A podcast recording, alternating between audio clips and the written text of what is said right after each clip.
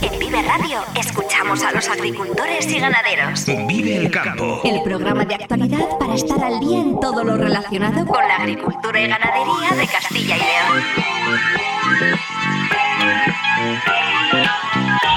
Vive el campo con Jaime Sánchez Cuellar.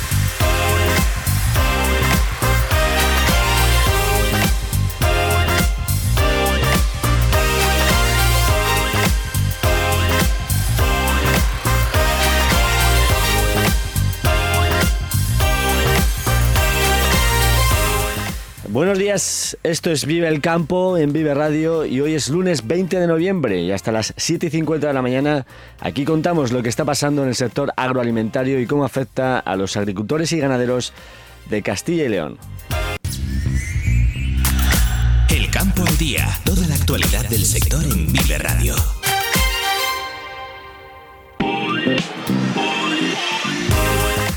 La cosecha de castaña se queda en un 40% de lo previsto por el ataque del hongo Nomoniopsis. Vamos a entrevistar hoy a Pablo Linares, presidente de la Mesa del Castaño del Bierzo, para conocer las soluciones que se están buscando. Precisamente Asaja ha celebrado en Ponferrada, en el Bierzo, su Convención Nacional de Empleados. Allí ha reclamado la modernización de las 4.000 hectáreas del canal bajo del Bierzo. La aplicación Geofotos de la Junta ya tiene habilitada oficialmente la opción de realizar fotografías georreferenciadas preventivas para justificar el cumplimiento de distintas condiciones de los ecoregímenes en la solicitud de la PAC de 2024. Y ya hay fecha para la celebración de Salamac 2024 que será del 5 al 9 de septiembre, es decir, el segundo fin de semana de septiembre. Hoy repasamos la situación en los mercados agrícolas con Rubén Orihuela de la Lonja Online Abastores. La semana pasada la tendencia de todos los cereales siguió a la baja. Veremos cómo empieza esta semana. En unas horas se celebra la primera lonja de, de la semana en Salamanca. Vive el tiempo en Vive Radio. Pero antes vamos a conocer cómo viene el tiempo para hoy y para los próximos días, como cada, como cada mañana al principio del programa, con Daniel Angulo. Daniel, muy buenos días. Hola Jaime, muy buenos días y muy buenos días también a todos los amigos oyentes ahora mismo de Vive Radio y Vive el Campo. Empezamos una semana que va a traer cambios y va a ser noticia en el tiempo, puesto que como es habitual ya a finales de noviembre el invierno empieza a aparecer. De hecho, la sabiduría popular, que como sabemos son observaciones recogidas durante muchos años, así lo dice. Por San Clemente, que es el día 23, el invierno se hace presente. Y así va a ser este año, porque vamos a tener ya entrada de vientos de componente norte, ya hoy, que se van a intensificar en las jornadas de mañana y pasado. Total, que vamos a llegar al día 23, jueves, con ambiente invernal, con temperaturas bajas. Después de un fin de semana, hay que decirlo, espectacular. Y decimos que ha sido espectacular en todos los sentidos. Por esas suaves temperaturas, por fin en el noroeste, en la zona de León, vieron el sol después de tener muchos días, casi durante un mes seguido, nubes, nubes y lluvias, vieron el sol. Lo que va a ayudar a que, bueno, pues ya pueda empezarse a cosechar el maíz en toda esa zona del páramo leonés, donde, como digo, las lluvias han sido las protagonistas. Gracias a esas lluvias, eso sí, todos los embalses del norte de León están casi a rebosar, incluso algunos han tenido que desembalsar. Pero digo, este fin de semana allí han visto el sol, hemos tenido también muchas nieblas como es habitual en el centro, en los valles de los grandes ríos, Esla, Duero, Pisuerga, las nieblas han sido las protagonistas, pero las temperaturas han sido muy suaves, lo cual pues ha favorecido que mucha gente saliera a los parques, al campo, a los montes y ver ese colorido fantástico que presenta ahora el otoño. Un colorido, un espectáculo único, este del otoño que presentan ahora mismo los árboles, pero que, como ya sabemos, es muy fugaz. Y más sabiendo el tiempo que nos va a venir esta semana. Un tiempo, como decíamos, invernal. Ya en estos momentos está empezando eh, a entrar nubosidad por el norte. ¿Por qué? Porque el famoso anticiclón que ahora estaba en el sur, que mantenía la entrada de vientos húmedos del oeste, va a dar un giro, se va a ir hacia el norte del Atlántico. Como en los anticiclones el viento gira en el sentido de las agujas del reloj, lógicamente al colocarse al oeste de Francia e Inglaterra, entra viento de componente norte-nordeste que ya vamos a empezar a notar desde hoy. Hoy va a haber temperaturas a la baja, pero bueno, temperaturas todavía normales. Lo que sí que vamos a tener, a diferencia del sábado y de ayer, pues es un aumento de nubosidad, incluso ya a mediodía empezará a llover, toda la zona del norte de León, norte de Palencia, norte de Burgos van a tener lluvias y luego durante el mediodía y por la tarde se trasladarán ya esas lluvias en forma de chubascos débiles a otras zonas del este, de las provincias de Soria y Segovia. Lo más destacado es ese descenso de temperaturas. En Burgos ya se van a quedar con máximas de 12-13 grados frente a los 18-19 que han tenido este fin de semana. En León la máxima prevista estará sobre los 15 grados. Aquí todavía la incidencia de los vientos del norte no se va a ver muy clara.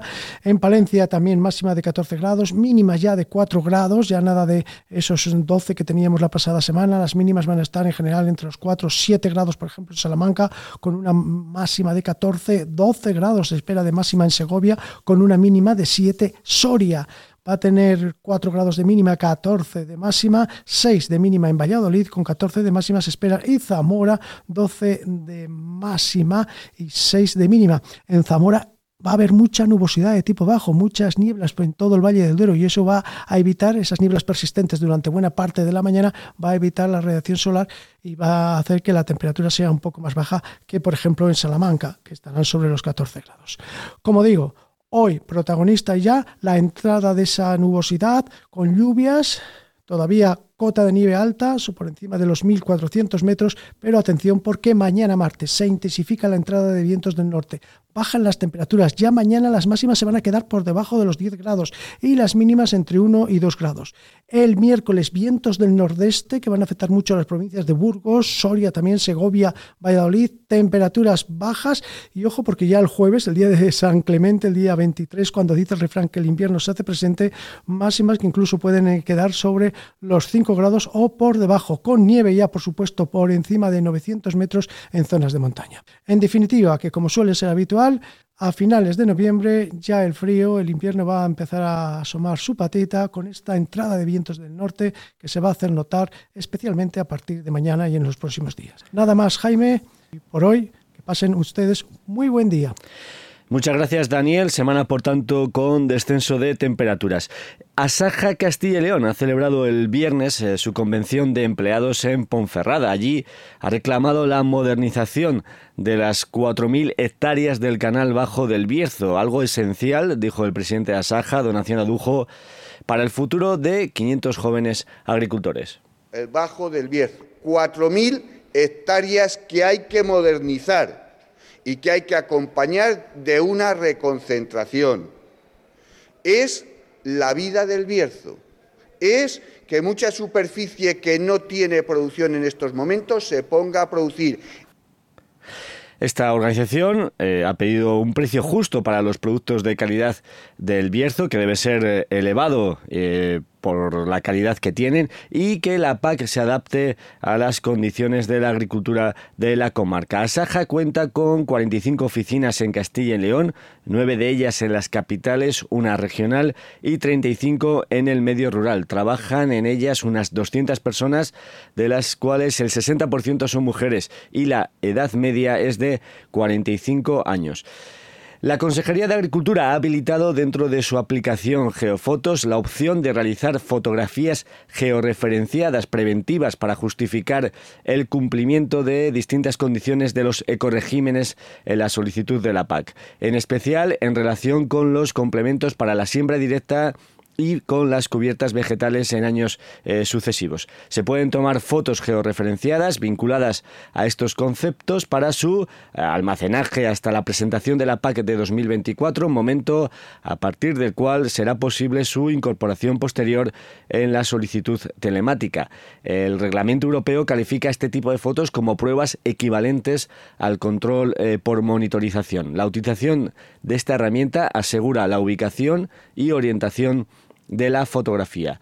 Y la Diputación de Salamanca ha anunciado que la Feria Agropecuaria Salamac se celebrará el próximo año entre el 5 y el 9 de septiembre, es decir, el segundo fin de semana de septiembre, ya que el día 1 cae en domingo, algo que había reclamado eh, los expositores en la última edición. Son las 7 y 21 minutos de la mañana, vamos de nuevo hasta el Bierzo. Vive la entrevista del día en Vive el Campo.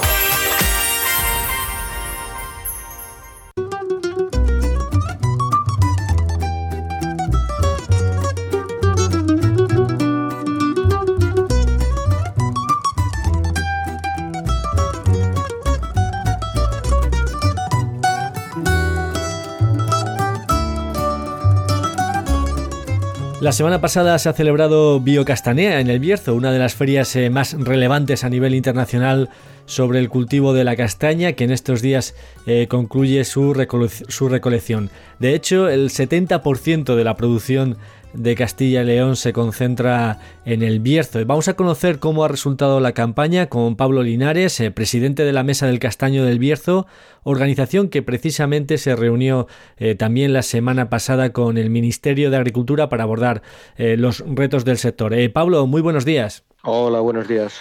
¿Qué balance hacemos de esta campaña? ¿Qué resultados habéis obtenido? Bueno, pues la campaña de producción no ha sido, no ha sido nada buena. Eh, teníamos muy buenas expectativas porque, bueno, climatológicamente se había ido desarrollando bien hasta, hasta casi el final, ¿no? Quiero decir, hasta primeros de septiembre eh, la climatología había ayudado bastante, entonces la previsión era, era que pudiera haber una cosecha normal, una producción normal, había bastante cantidad de erizo y, y demás. Y el problema fue que justo al final del ciclo se nos torció radicalmente, ¿no? Vino un septiembre eh, muy, muy caluroso para, para, la zona, bueno, en general para todas las zonas productoras, de hecho, porque los problemas los hemos tenido en casi, todas en casi toda España igual, en las zonas productoras de castaño. Y ese septiembre con temperaturas por encima de 30 grados muchos días eh, provocó que, que, una serie de problemas eh, fitosanitarios al final pues eh, nos arruinaran gran parte de la cosecha. ¿no? Nosotros calculamos que más o menos hemos acabado en torno a un 40% de, de una campaña normal, ¿no? De, que era lo que estimábamos que íbamos a recoger. En, más o menos son 8.000 toneladas, lo que se viene recogiendo de, castañas en un año normal, que era la previsión que teníamos, y como te digo, nos hemos quedado un 40% de, de, esa producción. O sea, por debajo incluso del 50%, ¿no? De la mitad de, la, de una campaña normal. es una reducción muy drástica, muy importante. Sí, sí, ya te digo que ha sido un año muy malo y, y, además, eh, por desgracia, prácticamente se nos fue al traste, como te digo, en, tres semanas, ¿no? O sea, de venir augurando una campaña una campaña buena, porque en principio además el desarrollo de la castaña había sido bueno, o sea, en cuanto a calibres, etcétera, a de repente ver cómo se nos caía prácticamente eso, pues más de la mitad de la producción. Respecto a esa poca cosecha que se ha tenido, ¿qué calidad eh, hemos, eh, hemos visto, qué hemos, hemos, recogido? Ese 40% que te, que te indico de, cosecha ya es eh, el 40% de producción aprovechable comercialmente, ¿no? o sea, que cumplía la, la calidad. porque como te digo, el problema este año no ha sido una falta de producción, no es que no hubiera castaña, sino que la castaña que había, por problemas de calidad precisamente con, con estos, eh, eh, con el hongo sobre todo, que ha sido un mayor problema que hemos tenido, o con el agusanado, pues ya era producción que se ha dejado de, recoger, ¿no? Entonces, ese 40% que te hablo, pues, pues ya es la castaña que realmente se ha podido comercializar y que ha cumplido con la calidad que, se le esperaba. Este hongo, eh, nomoniopsis, ¿no? Se llama. Sí, ¿Desde cuándo está siendo un problema para los productores de, de castaña? Pues mira, eh, en general llevamos como dos, eh, tres campañas ¿no? Eh, que nos está produciendo daños en, en, todas las zonas productoras de España. De hecho, vamos, tanto a nosotros como, como, a Galicia o como a Andalucía o, Extremadura. ¿no? es un hongo que ya existía en los castaños, o sea, no es un hongo que haya aparecido nuevo, pero sí es un hongo que por primera vez está provocando problemas de esta envergadura. ¿no? Se está investigando sobre el tema, todavía no hay conclusiones claras, no hay no hay un consenso científico el, eh, por qué haya sido así. Eh, es un problema que se repite también en otros países de, Europa y, la hipótesis ahora mismo más eh, que gana más fuerza o que se cree más factible es que se debe sobre todo a un problema asociado con la avispilla. ¿no? La avispilla en todos los países en los que ha entrado la avispilla después ha venido este problema de neumoniosis, de hongo y en España nos está ocurriendo lo mismo. ¿no? Se cree que que debido a ese ataque de avispilla el hongo aprovecha ese debilitamiento del árbol para eh, causar estos daños, ¿no? Por así decirlo, es un oportunista, ve que el árbol se ha debilitado y es cuando se desarrolla más y por eso hasta ahora no había causado daños y después de, la avispilla pues está causando estos daños. ¿no? Como digo, no es algo que te puedas certificar 100% que sea así, sino que es un poco las líneas de trabajo Mm, de las, de las líneas de investigación es por donde van y un poco la hipótesis que se cree más, más factible, ¿no? más, más viable. Porque los daños que causa en el fruto, ¿cuáles son este hongo? Podedumbre del, del fruto por dentro, lo que puedes ver es que la castaña por dentro está negra, ¿no? Eh, está negra, tiene un olor también, bueno, pues eso, de, de de putrefacción. Eh, lógicamente no se puede comer porque está, está mal, ¿no? O sea, no, no te va a gustar, no sabe bien y, como te digo, tiene ese aspecto negro y, demás. Y el problema que tiene también, uno de los problemas graves, ya no es solo la cantidad de castañas que llega a, infectar y que llega a estropear, sino que muchas veces puedes tener la infección pero todavía no mostrarse. Es decir, el hongo ya puede haber llegado a la castaña, pero todavía en las primeras fases no se muestra, o sea, no, no lo ves. A simple vista tú no puedes ver que esa castaña está buena o mala. Y se muestra pues a los dos, tres días. Es decir, tú puedes estar recogiendo castaña del soto y puedes ir seleccionando y eliminando aquella que ya ves mal pero puedes coger otra que aparentemente está bien y resulta que está infectada, ¿no? Y a los dos, tres días aparecer. Y esto es un problema comercial bastante grave, claro, porque eh, tú la puedes comercializar pensando que estás vendiendo una buena castaña y a los dos, tres días en la frutería, pues, eh, o cuando se la lleva incluso el consumidor a su casa, pues aparecer como mala, ¿no? Por eso es incluso un problema más serio todavía, ya que no solo la que la que pierde, sino incluso la que luego estás metiendo en el mercado confiado en que es buena castaña y que luego aparezca aparezca dañada. Entonces, eh, se están trabajando también en varios sistemas pues, para tratar de, detectar este hongo antes de que se vea y tratar de eliminar toda esa castaña para que no, no llegue ya ni al mercado. Claro, es un problema que si encima aparece eh, a posteriori, después de haber eh, sido seleccionada la castaña, pues claro, en el mercado eh, se va a ver, como digo, a posteriori, como explicas.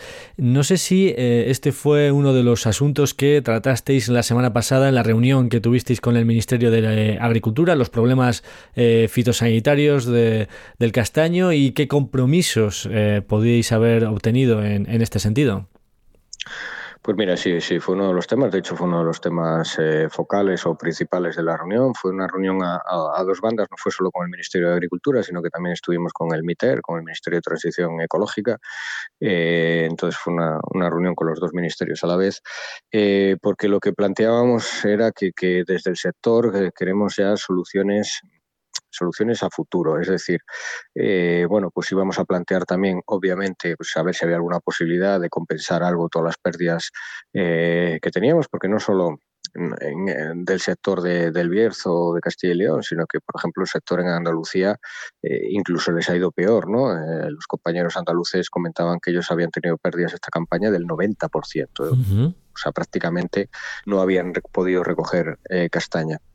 Entonces, mm, vale, pues tratamos un poco ver si había alguna medida para, para, mm, paliar un poco las pérdidas de esta campaña, pero sobre todo, y lo, el punto principal y lo que llevó el grueso del debate de la reunión, era tratar de establecer medidas a futuro. Es decir, queríamos eh, poder avanzar en todas estas cosas, ¿no? Eh, lo que hablamos del hongo, que fue uno de los eh, principales puntos. Hay muchas cosas que desconocemos del hongo todavía, ¿no? Hay, falta mucho conocimiento, falta mucho trabajo por desarrollar pues para poder atajar este problema, tanto a la hora de identificar el hongo como a la hora de qué tratamientos o qué medidas se pueden eh, utilizar, etcétera. Entonces, lo que queríamos del gobierno central, de, los diferentes ministerios, era que, trabajaran en dar soluciones al sector a futuro. O sea, que nosotros queremos evitar, bueno, pues este año hemos tenido esas pérdidas, si podemos enjuagarlas de alguna manera bien, si no, pues, pues mala suerte y tendremos que tirar para adelante, pero lo que no queremos es seguir repitiéndolo, ¿no? Año, año tras año, ¿no? Que queremos soluciones.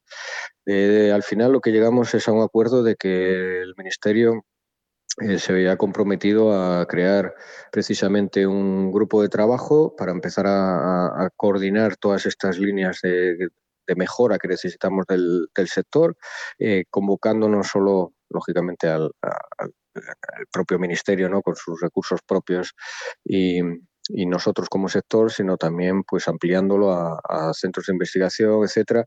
Bueno, la idea es marcar cada una de las líneas de trabajo que creemos que necesita mejora en este sector, ver quién puede actuar sobre ellas y, empezar a trabajar. ¿no? Quedaron que a partir de enero eh, se pondrían sobre sobre este tema y nos convocarían a, otra reunión para empezar a echar a, andar esto y ver si, si podemos avanzar en, en soluciones. ¿no? Eh, se abre ahí también una vía que es que crear una organización interprofesional que no existe ninguna ¿no? en, ámbitos eh, forestales. Bueno, no sé qué os puede aportar ¿no? esa, esa interprofesional, quizás su propio nombre, ¿no? El, empezar a recorrer el camino de la profesionalidad. Efectivamente, efectivamente. Eh, nosotros bueno, de hecho el, germen fue la, la, mesa del castaño del Bierzo, ¿no? Fue un poco lo que eh, lo que ha hecho eh, estructurar un poco eh, hasta ahora este sector en, Castilla y León, en España, a todos los niveles, porque después de, del ejemplo nuestro, pues surgió también la mesa de la castaña en Galicia, la mesa de la castaña en Extremadura, o sea, las otras zonas productoras de España que somos cuatro comunidades realmente las, productoras, ¿no? Galicia, Castilla y León, Extremadura y Andalucía y a partir del ejemplo del Bierzo pues se fueron replicando en las otras comunidades no y después de hecho aquí en Biocastanea eh, surgió y nació la, red estatal del castaño. ¿no? Nos pusimos de acuerdo por las cuatro comunidades, los representantes de todas las zonas productoras. La idea es dar un pasito más, ya no ser simplemente esa red estatal, que al final bueno, no, tiene una, personalidad jurídica como tal, sino que es una, agrupación simplemente donde nos reunimos y demás, y dar ese paso a una interprofesional. El dar ese paso a una interprofesional, como bien dices, creo que puede ser muy positivo para el sector porque, bueno, vamos avanzando en profesionalizar un sector que en general en todas las comunidades autónomas no está muy profesionalizado, en ganar en visibilidad, en ganar en representatividad ante el, todas las administraciones. Hay que recordar que los acuerdos que toma una interprofesional son, son de obligado cumplimiento para, para todo el sector. O sea, bueno, eh, yo creo que puede ser un salto cualitativo eh, bastante importante para, para, el sector de la castaña en España. El Ministerio se comprometió a apoyarnos en, en la creación de esa interprofesional, en ayudarnos en todo el proceso eh, administrativo también, o sea, bueno, eh, y, yo, bueno, pues tengo bastante ilusión en que puede ser un, camino muy bueno y que, realmente puede situar al sector de, la castaña eh, en el mapa de los recursos ¿no? agroalimentarios del país y que de ahí también podamos sacar pues muchas mejoras en, este en este cultivo, en este sector. por último, Pablo, bueno, cuál es un poco la radiografía del sector en el Bierzo. Te lo pregunto en el sentido de, eh, no sé si se pueden mejorar las cifras de transformación de la castaña para que se reduzca el porcentaje de venta a granel y también cómo se está recorriendo ¿no? este camino de la profesionalización que estamos mencionando, si este recorrido se está haciendo mm, quizás de forma lenta. Pues mira, eh, realmente sí, el, el hándicap sigue siendo para mí eh, la transformación. Mm, estamos transformando muy, muy, muy, muy poquito porcentaje de castaña en nuestro territorio y eso lo que supone es una pérdida muy importante del valor que genera la, castaña, ¿no? porque realmente la castaña es uno de los productos más versátiles para la transformación y donde realmente eh, puede sacar un, gran beneficio económico precisamente son en las diferentes transformaciones que puede realizar. ¿no? Entonces ahí eh, todavía no hemos avanzado. Hombre, han surgido empresas eh, que, han hecho más transformación. Hay una empresa que empezó hace tres, eh, cuatro años que ahora mismo es muy puntera en cuanto a tecnología y que está ya transformando, o sea, congelando un volumen ya bastante importante de, de. O sea, que pasos se van dando, pero todavía nos queda mucho más y sobre todo nos queda mucho más también en la transformación secundaria, porque todo esto de eh, pues el secado de la castaña, ¿no? el deshidratado, la harina de castaña o la castaña congelada, sería como la primera fase de la transformación, ¿no? sería como el primer producto transformado. A partir de esos precisamente es donde vienen luego ya todo el grueso de los productos transformados que llegan al consumidor, ¿no? De, que puedes elaborar con castaña y de los cuales aquí en el Bierzo pues prácticamente no se está haciendo absolutamente nada. Entonces, bueno, ahí queremos seguir avanzando y esperemos que, poquito a poco y, bueno, pasos se están dando, eh, vayamos consiguiéndolo. Pero va muy enlazado con la segunda pregunta que tú me hacías, ¿no? Con la profesionalización del sector. Yo creo que una vez que lo que es la producción primaria, lo que es la producción de esa castaña esté más profesionalizada, también van a surgir más experiencias de transformación al ver más claro el que puede tener una producción asegurada, por así decirlo, para transformar, ¿no? El que es más fácil contactar eh, y tener unos volúmenes de castaña eh, para realizar esa transformación. Bueno, en cuanto el sector esté más profesionalizado, más organizado, yo creo que puede venir de la mano luego esa transformación. Y en la profesionalización, pues vamos avanzando. Cada vez se está produciendo una concentración natural de la gente. Eh, en cuanto a que, bueno, pues por la edad de, muchos productores, ¿no? La, vinculación que había este, a este sector en los pueblos eh, muchos eh, ya tienen que, no pueden seguir ¿no? atendiendo esos castaños, no pueden seguir recogiendo esa castaña porque ya entran a unas edades que no se lo permiten. Y se está produciendo, estamos viendo que en general en los diferentes pueblos pues van surgiendo una, dos, tres personas que se van encargando de, de arrendar esos castaños que, van quedando por, jubilación, vamos a decir, de, sus propietarios y por lo tanto van adquiriendo unos volúmenes mayores. ¿no? Se está produciendo bastante mecanización en la recolección, ya es muy normal ver, ver una, dos máquinas por lo menos en cada pueblo ¿no? de, recolección mecanizada de la castaña. Bueno, son, son indicadores ¿no? de que eh, vamos avanzando hacia esa profesionalización, vamos avanzando hacia concentración de volúmenes, que también era importante porque en el Bierzo estaba muy, muy, muy atomizada la producción.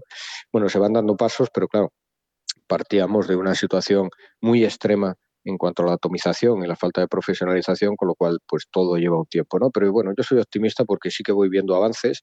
Quizás me gustaría que fueran más rápidos, pero es posible que no, no sea posible hacerlos más rápidos por, por, el punto de partida que teníamos, pero por lo menos, y, como dato positivo, me quedo en que sí que vamos caminando, ¿no? Sí que vamos avanzando hacia ello. Bueno, pues estaremos pendientes de esos avances que se produzcan para la profesionalización de, de este sector y que se puedan aprovechar esas oportunidades de un producto que, como has mencionado, es muy versátil luego para segundas y terceras elaboraciones. Eh, Pablo Linares, presidente de la Mesa del Castaño del Bierzo, eh, muchas gracias por estar esta mañana aquí con nosotros en Vive el Campo y muy buenos días. Muchas gracias a vosotros, un saludo. Agricultor, Florimón Desprez te recomienda el trigo filón. Filón, calificado por el proyecto Life Nadapta como el todoterreno de los trigos. Filón, gran adaptación en secanos y altísimo potencial en regadío. Florimón de Spread, seleccionando las semillas de mañana frente al cambio climático. 32 Jornadas Gastronómicas de Caza en el restaurante La Matita. Hasta el 3 de diciembre, venga a degustar nuestras especialidades con la mejor carne de caza. En Collado Hermoso, en Segovia, restaurante La Matita. Cojeces del Monte celebra la tercera edición de la Feria de la Trufa Negra, única en la provincia de Valladolid, los días 2, 3 y 4 de diciembre. Acércate y podrás adquirir trufa, quesos trufados, miel, dulces, vino, obsequios navideños, participar en sus catas, en sus talleres de cocina en familia, disfrutar con el concurso de perros truferos y mucho más. Actividades para todos. Entra en cojecesdelmonte.es.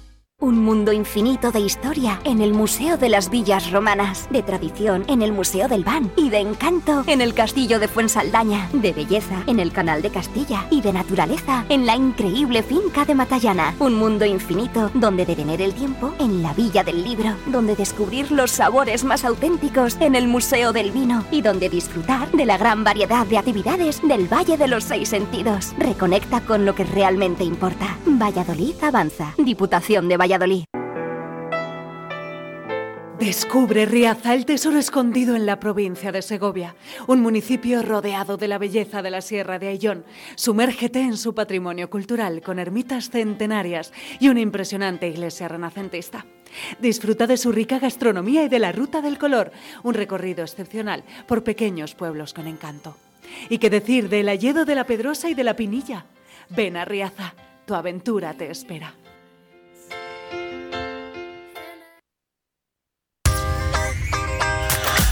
Radio te ofrece la información actualizada de los mercados.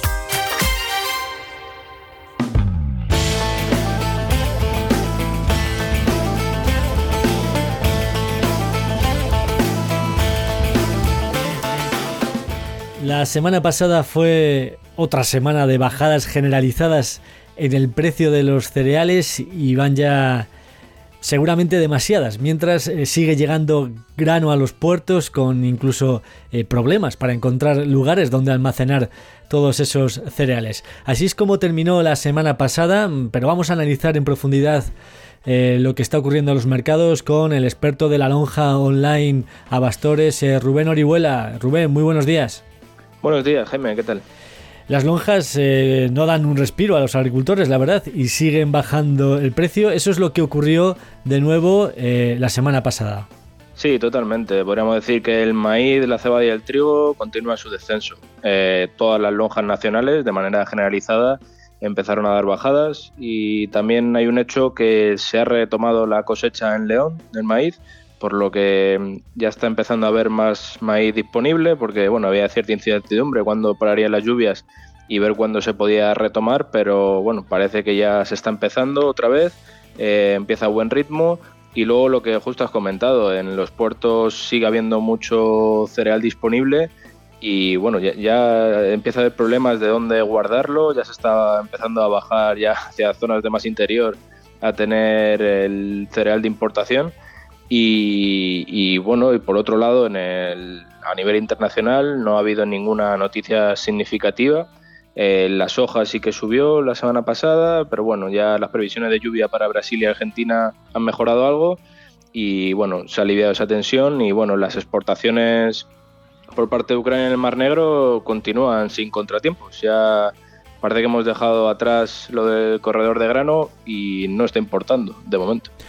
Evidentemente, el hecho de que se esté buscando eh, silos de almacenaje en el interior de la península para guardar todo ese grano que llega a los puertos, pues es eh, como digo, un signo evidente de cuál es la situación. Eh, los puertos están llegando mucha mercancía. Es verdad que España tenía que importar mucho grano dada la baja producción de la cosecha de este año, pero eso también está presionando los precios a la baja. Si te parece, como cada lunes repasamos un poco la situación real de cada lonja, empezando por la lonja online de Abastores y luego eh, las principales lonjas de las ciudades españolas.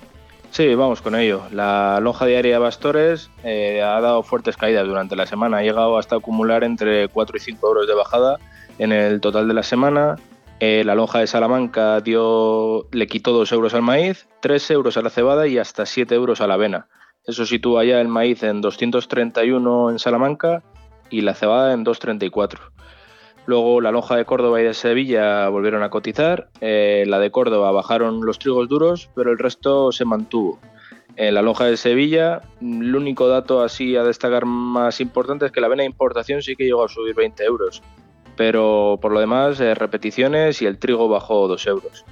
En la de Zamora bajó todo menos el maíz, que se sigue manteniendo a 230 y bajó 2 euros el trigo, que ya se sitúa en 235. Y la cebada también cayó 2 euros a 2,17 ya. Eh, la lonja de Barcelona del martes también eh, subió un euro la cebada de importación y bajó un euro el maíz de importación. En la lonja de León cayó todo, hubo menos 3 euros para la cebada, que ya está en 209, menos 2 euros para el trigo, que ya está en 230, y el maíz un euro perdió, que ya lo sitúan en 229 que ya vemos cómo desde el 235 que arrancó la, primera cotización ha ido cayendo. Y luego el jueves en la lonja Albacete no cotizó y la de Segovia también cayó bastante el trigo y la cebada que perdieron 4 euros. El trigo ya se sitúa en 234. Y este es el resumen general de la semana. ¿Y la cebada en Segovia a cuánto ha cotizado? Después de perder estos 4 euros ya se sitúa en 215 euros tonelada. 215, en León 209. Eh, bueno, se va acercando, esperemos que no lo supere esa barrera de los 200 euros eh, por tonelada. Esta es la situación que presentan los mercados de las materias primas, de los eh, cereales, de los mercados agrícolas, que como cada lunes repasamos aquí en Vive el Campo con la ayuda de Rubén Orihuela, experto de la lonja online Abastores. Rubén, muchas gracias y te esperamos el próximo lunes. Muchas gracias a ti. Nos vemos la semana que viene.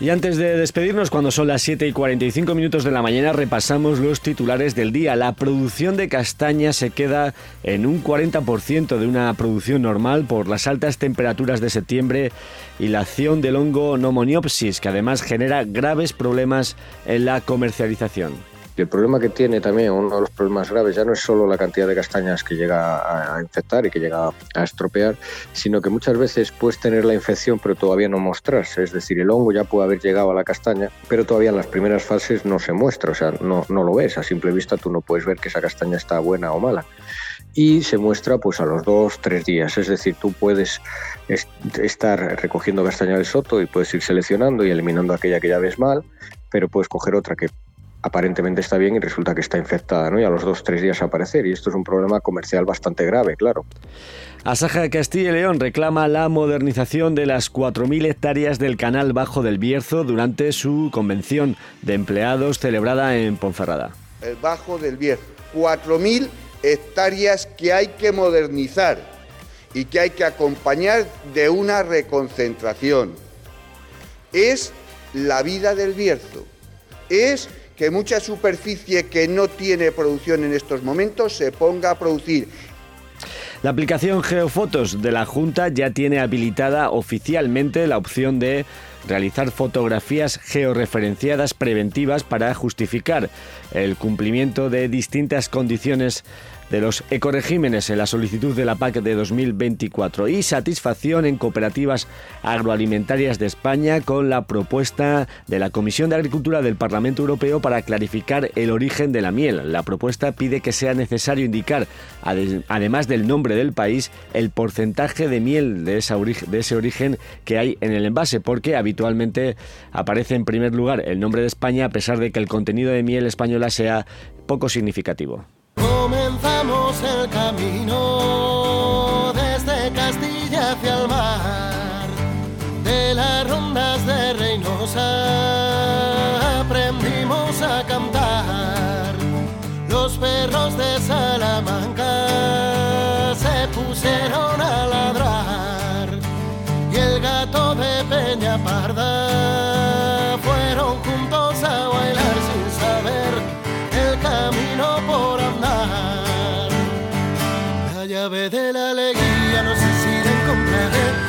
Hasta aquí el programa Vive el Campo, la cita diaria con la actualidad del sector agroalimentario en Vive Radio. Si ha sido un placer compartir este tiempo de radio, si has estado a gusto, regresamos mañana puntuales a las 7 y 10 de la mañana. Un saludo de Ángel de Jesús en el control técnico y de quien nos habla, Jaime Sánchez Cuellar. Esto que suena es Vallarna y nos va a acompañar esta semana en nuestra despedida los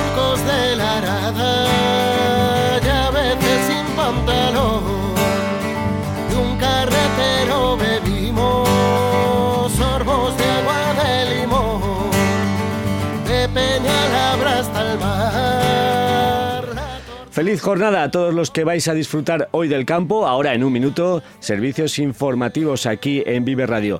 Muy buenos días.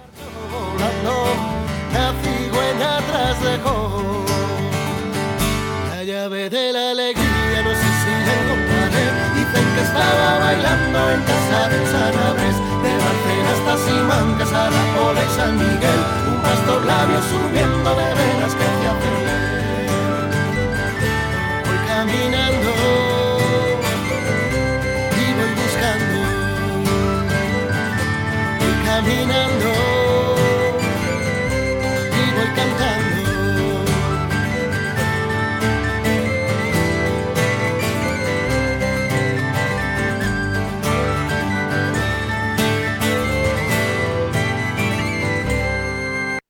Agricultor, Florimón Desprez te recomienda el trigo filón Filón, calificado por el proyecto Life Nadapta como el todoterreno de los trigos.